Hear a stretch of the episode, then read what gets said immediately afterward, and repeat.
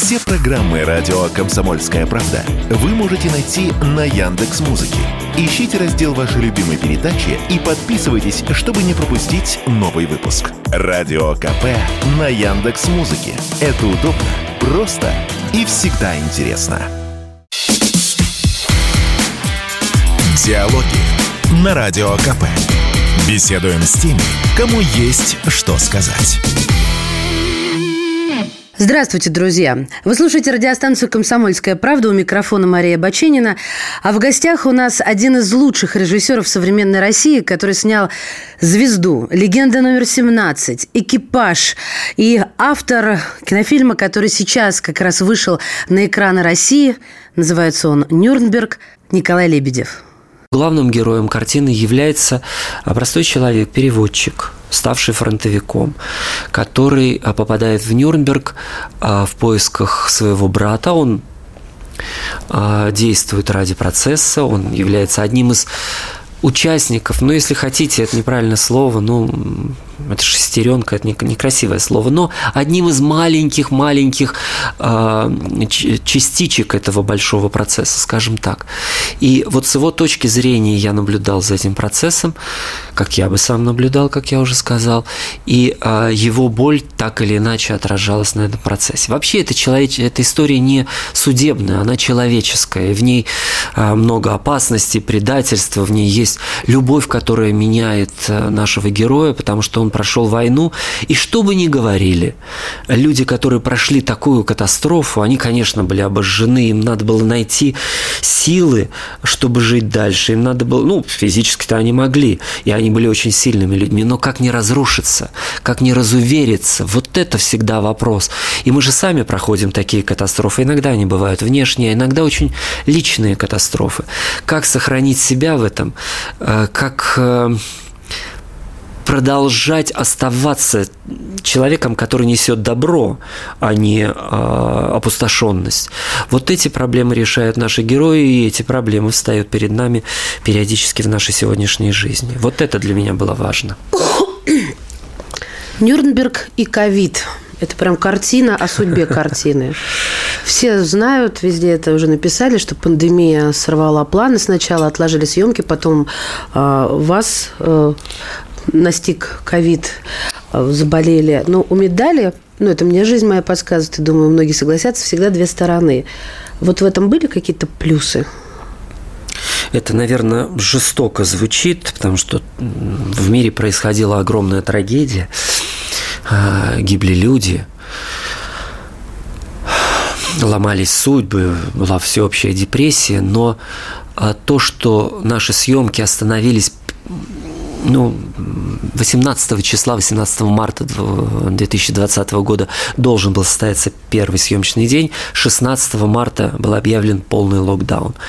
И э, я помню лица участников съемочной группы, мы не знали, вы сказали, съемки приостановились, мы не знали, может, они остановились на совсем. Я помню э, грусть в глазах людей, которые подготовились ко всему, которые были готовы мчаться во весь опор и вдруг пустота, и неизвестно, что дальше.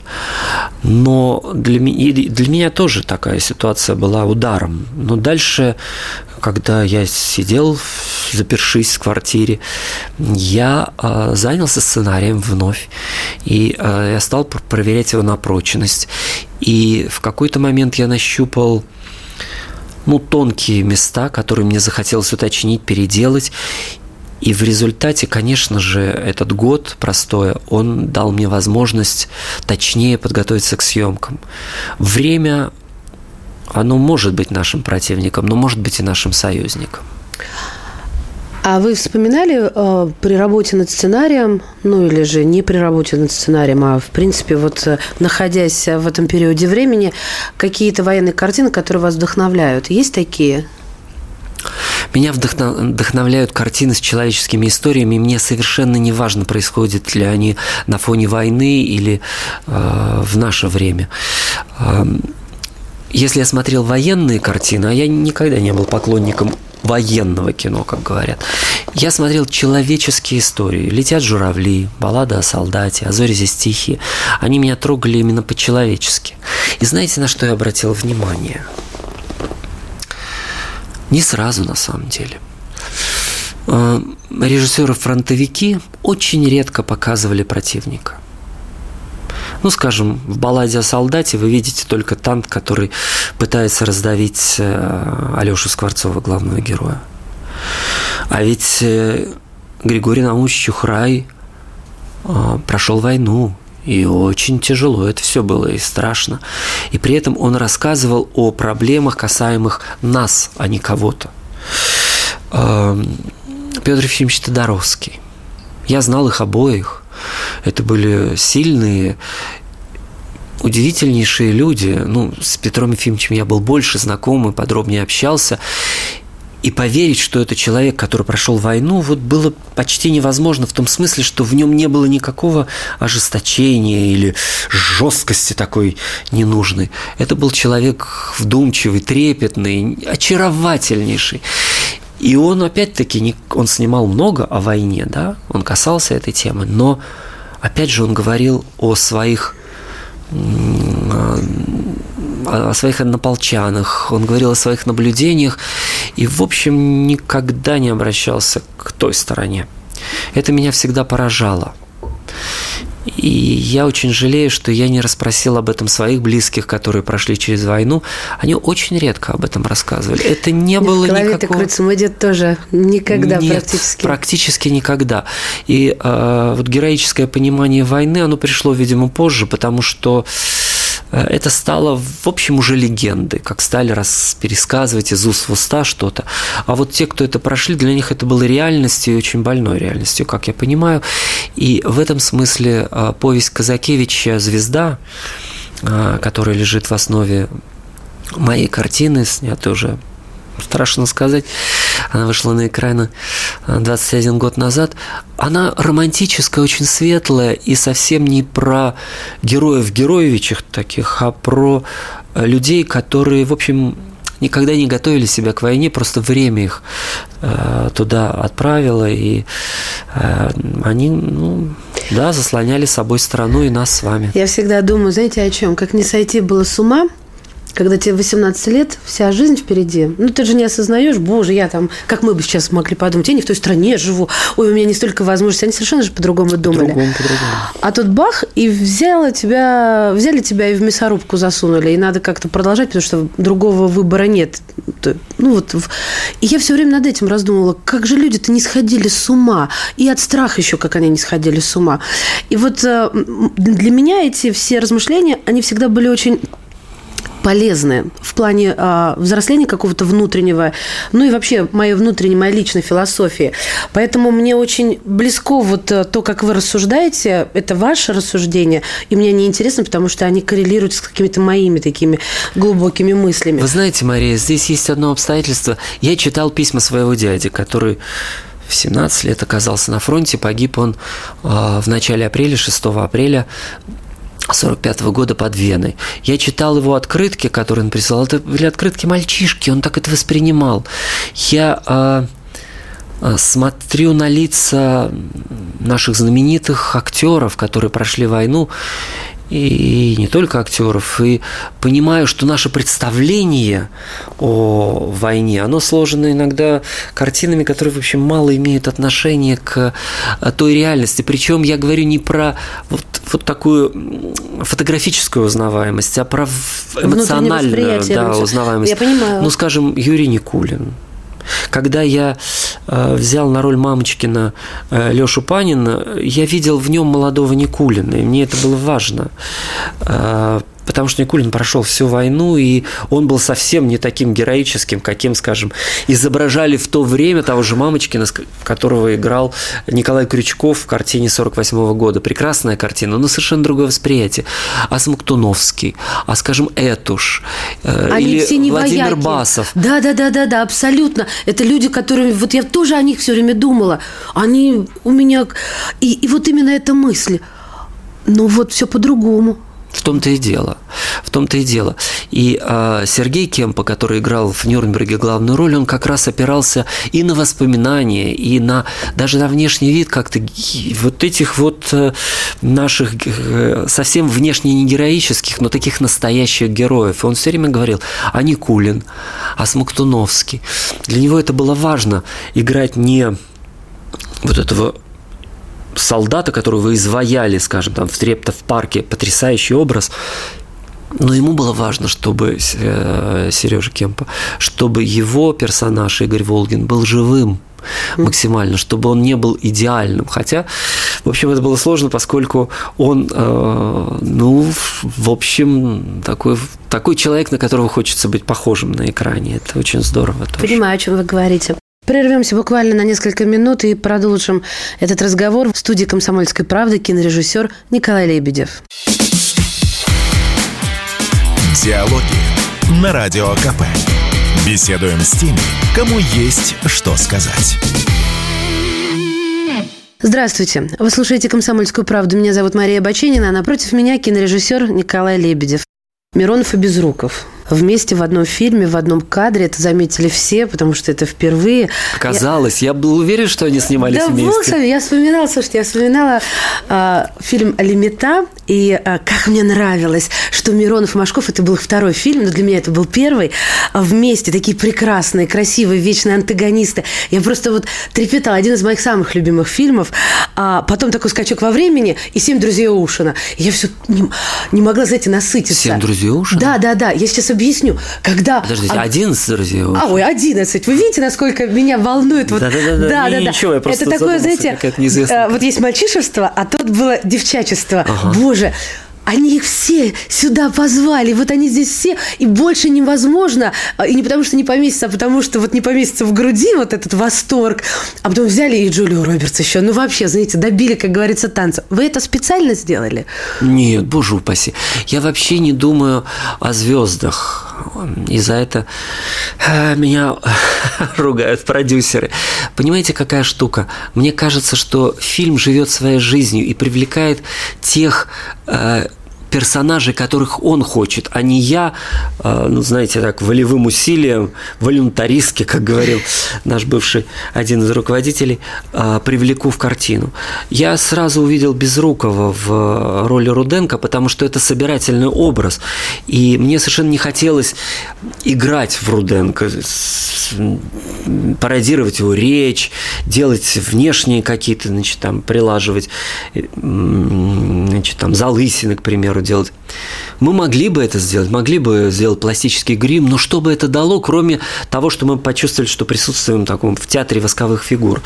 Мне важно было, что это человек, который выражает официальную точку зрения, и, как я сказал, все речи, которые произносит э, э, Безруков на э, суде, они официальные, это протоколы. И более того, Безруков ведь говорит и действительно речи Руденко и речи других обвинителей, которые выступали на процессе, скажем, Смирнова или Покровского. Мне важен был образ, такой обобщенный образ главного обвинителя. Что касается Миронова, да, я ему позвонил, он сразу сказал, да, даже не читая сценарий. Это про Безрукова. Это про Безрукова. Угу.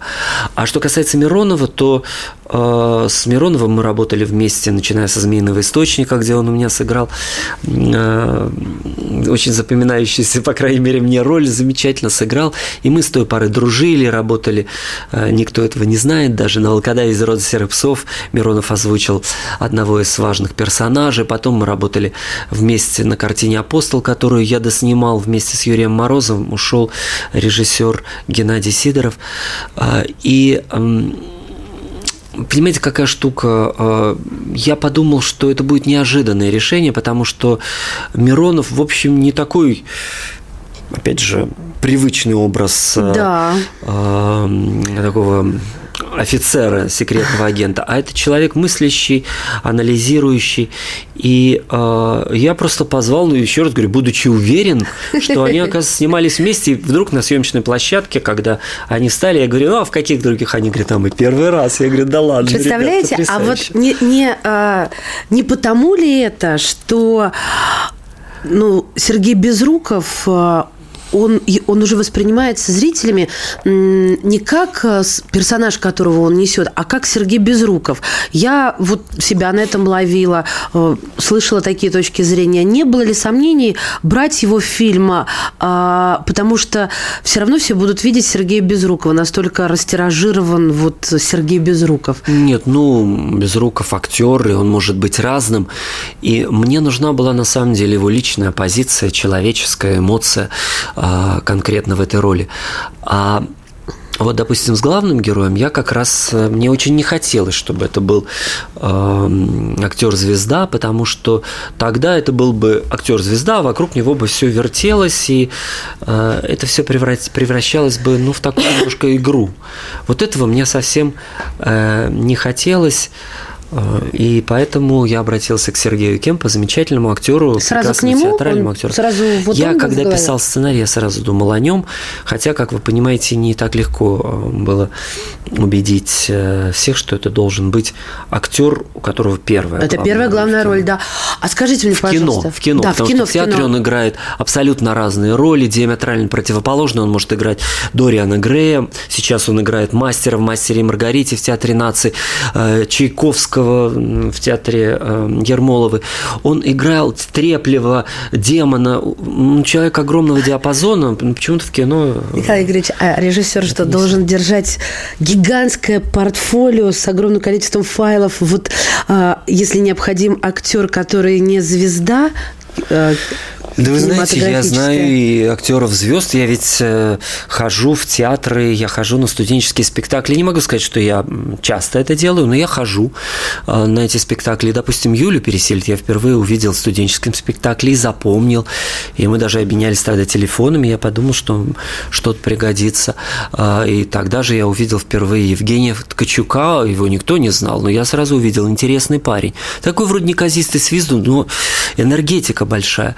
И э, я совершенно не боюсь начинающих артистов, потому что здесь важна не степень известности, а, а потенциал актера и соответствие его тому образу, который надо воссоздать на экране. Поэтому у меня впервые на экране появилась Катя Гусева, она была а, студенткой э, Щукинского училища, заканчивала, и а, прямо с выпускного экзамена приехала на площадку «Змеиного источника», где она сыграла главную роль. У меня Одну из первых ролей сыграл Костя Хабенский, Маша Порошина сыграла первую свою роль, ну и ряд других актеров. Фильм представляют как первую картину, которая посвящена Международному трибуналу. А, нужно как... Первый кинофильм, вот Первый что кинофильм. Сказать. А, но ведь э, кто-то скажет, был же Нюрнбергский процесс э, Стэнли Крамера. Который это рассказывает о другом, о другом процессе. процессе. Это важно Вот понимать. у меня, да, да, это очень важно. И там и Оскар, да, и две премии Оскар. А, Прекрасная мне... картина, замечательная, гениальная, но снятая совершенно другом жанре. Там судебная драма. Да. А у нас действительно такой детективно-приключенческий триллер, который происходит, да, на фоне Нюрнбергского а процесса. А это ведь если говорить о масштабах этого процесса, ну, это какие-то пласты гигантского масштаба, вот, вот огромные. Для меня это вот просто что-то такое, даже с трудом умещающееся в голове. Это просто или это очень сложно снимать о том, о чем еще не снимали, и когда это касается всего мира? Ну, вы знаете, гигантские задачи, когда ставишь перед собой, а, иногда можно а, не сделать ни то, ни другое, ни третье, если планируешь много чего.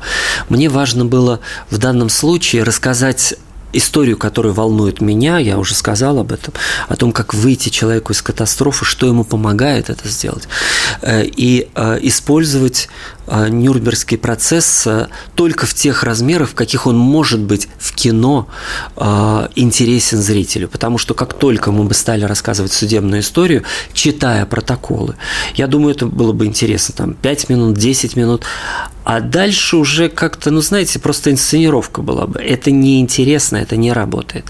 Поэтому э, переплетены разные линии и жанры для того, чтобы каждая из линий оттеняла другую, поддерживала другую и э, не давала зрителям элементарно заскучать, а вызывала все больше и больше интерес к этому центральному важнейшему событию. Ибо я столкнулся с тем, что даже студенты очень известных вузах, вузов, они кто-то даже и не слышал о процессе, а кто-то так туманно что-то себе представляет. Сейчас картина идет, ну, вот, вот два шага, два дня, что ли, она идет в кинотеатрах, и при этом э, мне уже пишут, что придя домой, люди стали читать, им стало интересно, как это происходило. Запущен самый главный процесс внутреннего самообразования. И тут они смогут узнать очень много интересного. Главное, что картина ну, по крайней мере, в большинстве зрителей, она вызывает очень живой отклик, вызывает настоящую эмоцию, которую учебник истории, ну, тем более они сейчас, я как мама пятиклассника подтверждаю, что написаны они очень мертвым языком. Просто неинтересно. Ну, Даже мне, человеку да. взрослому, который может себя взять в руки. Скажите, пожалуйста, сейчас а, вот переместимся в нынешние реалии. Сильно ли усложнилась работа, когда приходится и приходится ли брать, кстати, в проекты актеров а, с определенной правильной позиции, как сказали бы вот в некоторых кругах? Ну, я уже сказал о том, что мы снимали без а, значит, какого-либо в этом смысле давления, поскольку все происходило в другое время. Что происходит сейчас, я сказать не могу, поскольку... Еще нового проекта не случилось? Нет, он есть, но пока еще в самом начале, я не сталкивался с подобными вещами. А вы себя вывели за рамки вот э, того, что сейчас происходит, потому что мир, каждый личный и общий мир, он ну, раскололся пополам, как, в, как э, в песне Умы Турман. А помните, для «Ночного дозора», э, когда они поют, что мир раскололся пополам, и вот кто-то отрезает и идет дальше, какие-то ломти от своей жизни, а кто-то продолжает, потому что это его личные жизненные некоторые пути. Ну, допустим, задам, наверное, так вопрос. У вас остались какие-то дружеские отношения с теми, кто, допустим, уехал из страны? Вы общаетесь с коллегами по цеху? Сейчас уйдем на небольшую паузу и вновь вернемся в эфир. Меня зовут Мария Баченина, а в гостях сегодня в эфире «Комсомольской правды» кинорежиссер Николай Лебедев. Диалоги на Радио КП. Беседуем с теми, кому есть что сказать. И снова здравствуйте. Говорит и показывает радиостанция «Комсомольская правда» у микрофона Мария Баченина. А в гостях у нас сегодня кинорежиссер Николай Лебедев.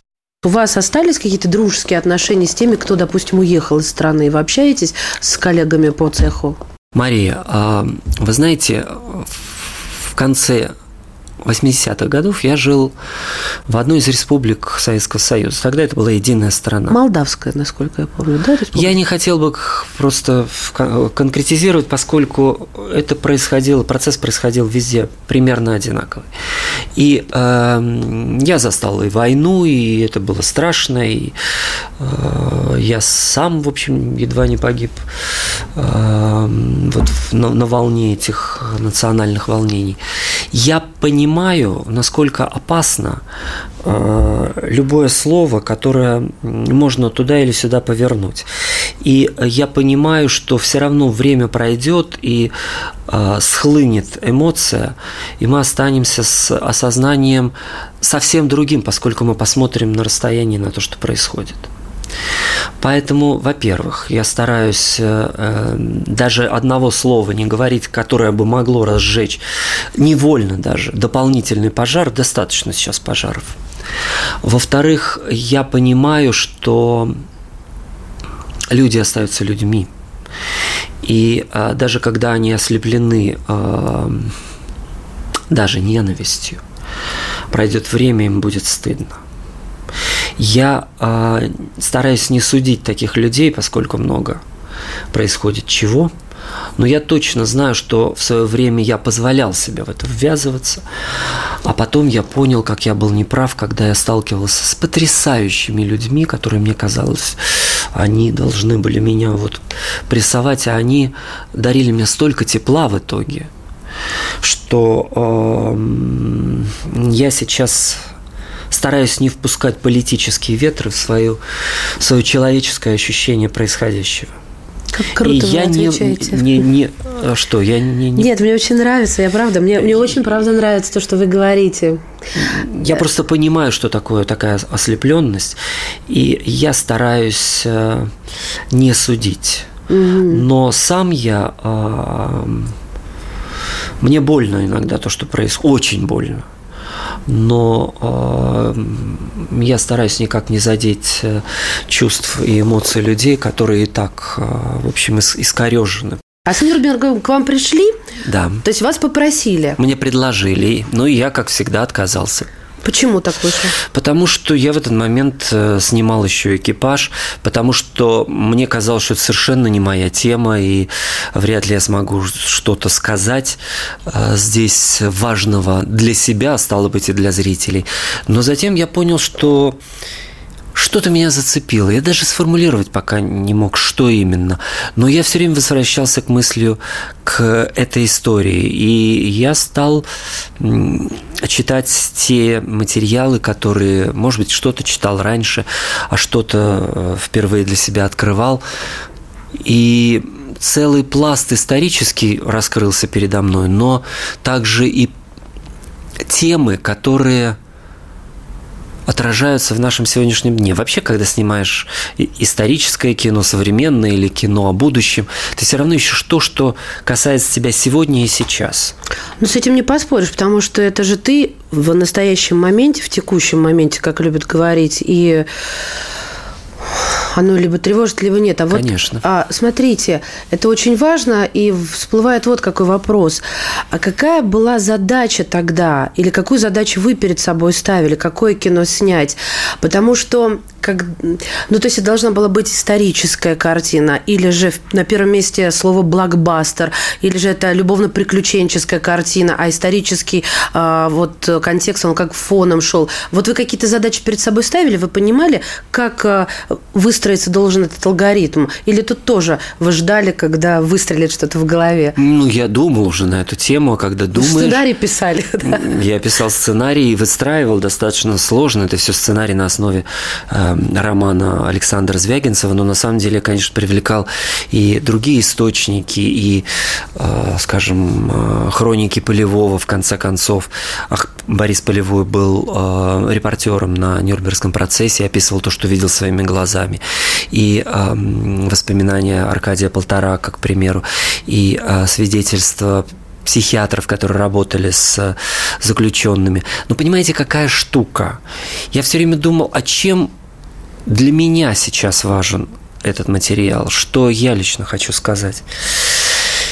И э, поэтому человеческая история для меня выходила на первый план в том смысле, что э, я все время ощущал себя, ну вот вы или я, если бы мы оказались с вами в том времени в Нюрнберге, э, мы бы сидели где-нибудь на галерке, угу. на балконе и наблюдали за происходящим издалека. И как бы нас это касалось, как бы нас это задевало, почему бы это нас задевало, как это влияло бы на нашу жизнь и как мы могли бы повлиять на ход процесса. Вы помните, это мне сейчас всплыло в голове, как э, когда э, демонстрировались доказательства, и среди фотографий, если меня память не подводит, адвокат Геринга, по-моему, узнал своих родственников. Вот это из области того, как бы мы относились. Каждый через какую-то личную историю это мог воспринимать. Это, это в фильме происходит. Да. это, э, это все-таки художественный образ. На самом деле происходило в этом смысле иначе, и кто-то узнавал своих или ситуации, скорее, связанные с родственником, и ситуации, которые происходили в жизни наших героев, они так или иначе отражаются э, на ходе процесса, они узнают себя в этом всем.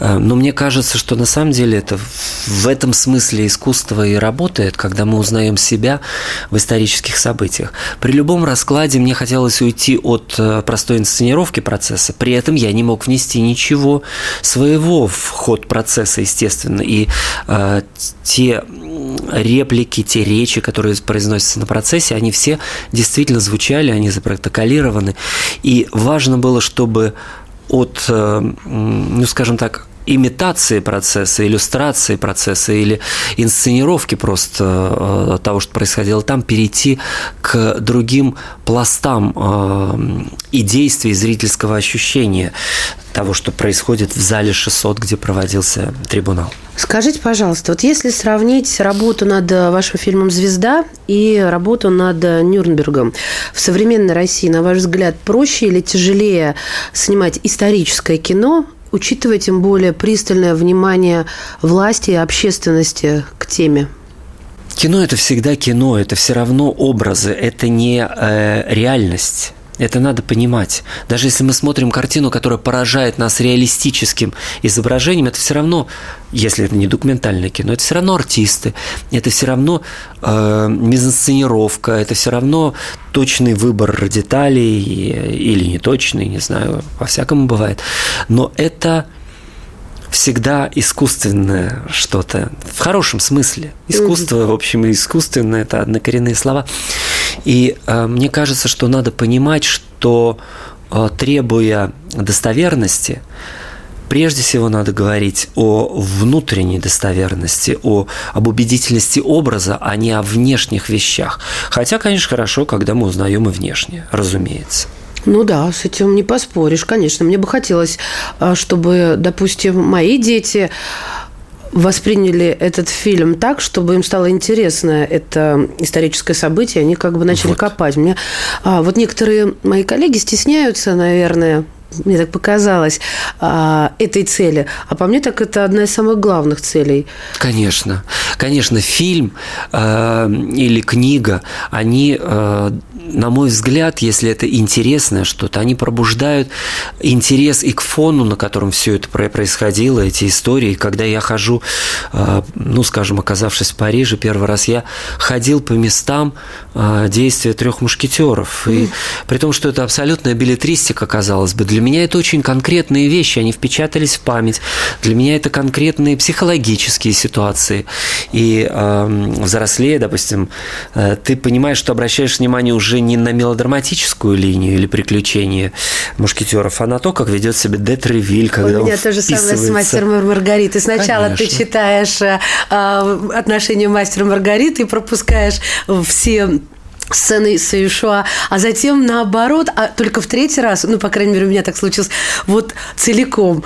И ты просто видишь со стороны, как будто как ты взрослеешь и меняешься. Вот для меня эта книга, она была моей какой-то э, личной карточкой взросления. Знаете, как вот медицинской. Я так поражалась этому, думаю, боже, как же мне это могло быть неинтересно. Ну хорошо, не обо мне речь. Но речь э, в данном случае э, на самом деле о другом я хотел сказать. Это прекрасно, когда мы меняемся и э, фиксируем эти изменения благодаря произведению искусства. Но я точно знаю, что когда я произношу имя Александра Невского, все равно я даже в подсознании, может, может быть, не, не только сознательно, я соединяю это имя и э, исторические события, о которых я, естественно, читал в книге, с фильмом Эйзенштейна. Никуда от этого не деться. И это здорово, потому что фильм который я смотрел в, в раннем детстве, потом в, в, в других возрастах, он подтолкнул меня к изучению истории, к пониманию каких-то важных вещей, э, механизмов истории. Мне кажется, что кино в этом смысле обладает большой силой, и оно соединяет нас с теми далекими образами. Ну, в учебнике истории это просто довольно холодные формальные строки. Сейчас возьмем небольшую паузу и вновь вернемся в эфир. Николай Лебедев, кинорежиссер, сегодня в эфире «Комсомольской правды». Диалоги на Радио КП. Беседуем с теми, кому есть что сказать. Мы возвращаемся к разговору, который ведем с сегодняшним гостем, кинорежиссер Николай Лебедев в студии «Комсомольской правды». Про историю, раз затронули эту тему, у вас есть точка зрения, ну, что вы думаете про единый учебник истории, вот, над которым сейчас работает э, Мединский, тем более Нюрнберг, это связано с э, именем Мединского, да, это его была идея, насколько я знаю, ну, если это не соответствует действительности, поправьте меня. Я, я не общался с ним на эту тему, поэтому я не могу так прокомментировать. Э, но что касается единого учебника истории, понимаете, какая штука – это на самом деле очень сложный вопрос. рассказывать о том, что мы не, э, не видели своими глазами. Даже то, что мы видели своими глазами, одно и то же событие в пересказе разных людей звучит по-разному. Каждый обращает внимание на свое. А уж тут события давно минувших дней. Мне кажется, очень важно в этой ситуации знакомиться с разными источниками – и э, не то, что выбирать какую-то единую правду, но хотя бы понимать объем э, взглядов, как бы, которые складывают вот эту вот картину. Я думаю, что восстановить это э, дословно вряд ли удастся. В принципе, историю. Э, но вызвать интерес тем или иным событиям, а, дать возможность человеку прочитать воспоминания вот этого современника, вот этого современника, а, свидетеля или человека, который уже прожил а, эти материалы, он, он их вытащил из других источников. Это и интересно. Когда я читаю, ну, к примеру, письма Микеланджело, я узнаю совершенно другого человека, не того, который описан в романе «Муки радости». Но я не могу, даже при том, что это разные образы, и они сильно противоречат один другому. А когда я смотрю на его работу, я вижу еще одного Микеланджело.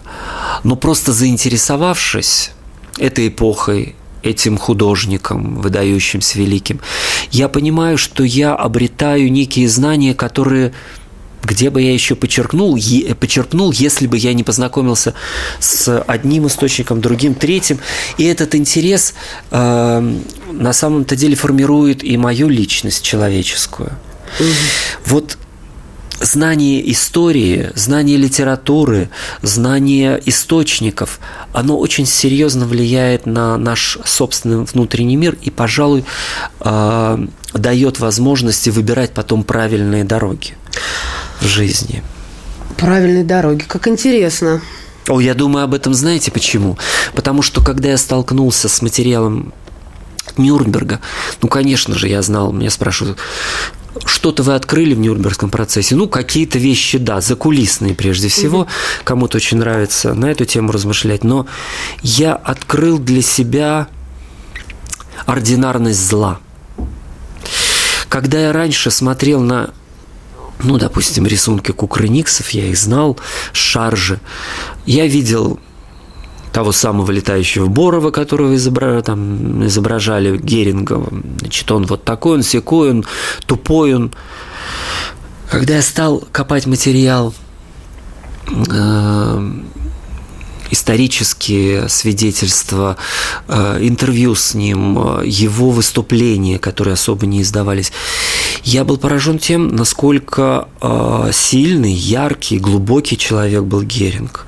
И как страшно что этот харизматичный человек перешел на сторону зла и сотворил такое, что ну, невозможно нормальному человеку представить себе. В фильме э, «Нюрнберг» мы показываем хронику. Меня даже спрашивали, а вы это как-то инсценировали, вы снимали это? Нет, это реальная хроника, и поверить в то, что это правда, практически невозможно. Но вы видите на экране хроникальные кадры злодеяний, которые они устраивали. Как человек – вот не карикатура, не шарж, а реальный человек, который, у которого были, там, была дочь, которую он любил, была жена, которую он любил. Как? Он от сложной и харизматичной личности превратился в абсолютного монстра, который устроил ад во всем мире. И все они. Угу.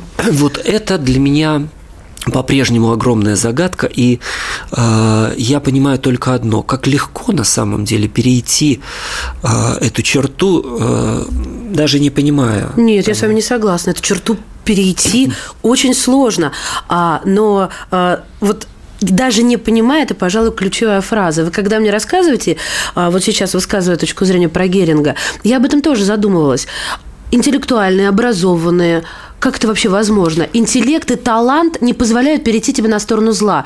Вопрос... Нет, как, как, как вы видите, позволяют. Вопрос тогда, что и они понимали, даже не чувствовали быть, этого. Нет, ну они даже этого и не чувствовали. Они считали, что они делают важное, хорошее дело. Вот с этим соглашусь. И вы говорите, что э, сложно перейти. Нет, для них это оказалось очень легко Потому что и не естественно. Понимали. Вот что. Ладно, я не, я, мы, знаете, вот кстати, кстати, э, я прочитала очень много материала э, о фильме Нюрнберг, и разные герои фильма э, представляют противоположные мнения касательно как побежденных немцев, э, так и победивших э, советских солдат. И говорят, это ключевое слово, что некоторые высказывания ну, в нынешних реалиях, и мы прекрасно это понимаем, не будем здесь э, кокетничать, ходят буквально на грани. У вас были вот эти вот как раз э, линии красные в голове, когда вы были на площадке, когда вы писали сценарий, что вот здесь тонкий лед, здесь осторожней, потому что ну, наша генетическая память, она остается по-прежнему с нами, хотя истончается с поколениями. Эта картина задумалась в 2019 году, мною, во всяком случае, я занялся сценарием. В 2020 году она должна была сниматься, но съемки остановились в связи с пандемией. В 2021 она снималась, и к началу 2022 года она была готова. Я думал только о том, чтобы не соврать в эм, человеческом понимании этой истории. Я открывал для себя, что у каждого была своя правда, и я хотел ее э, попытаться понять.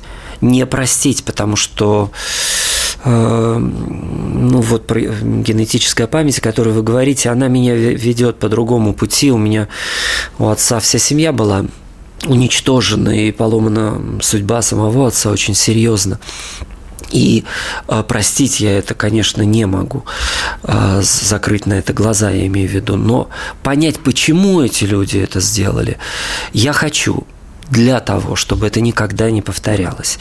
И э, я не устраивал самоцензуру, я понимал, что э, какие-то вещи, э, которые могут быть сказаны, они просто уведут от главного, от понимания глубины трагедии – которая происходила, и от понимания того, что с этой трагедией справлялись сообща.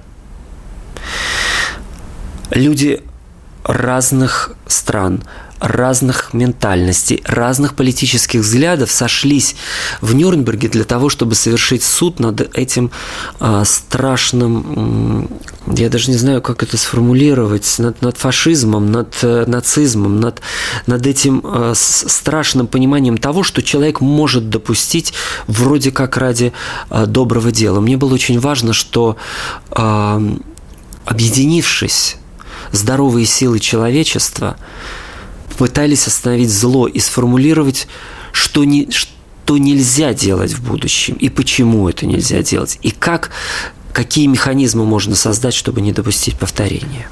Понимаю.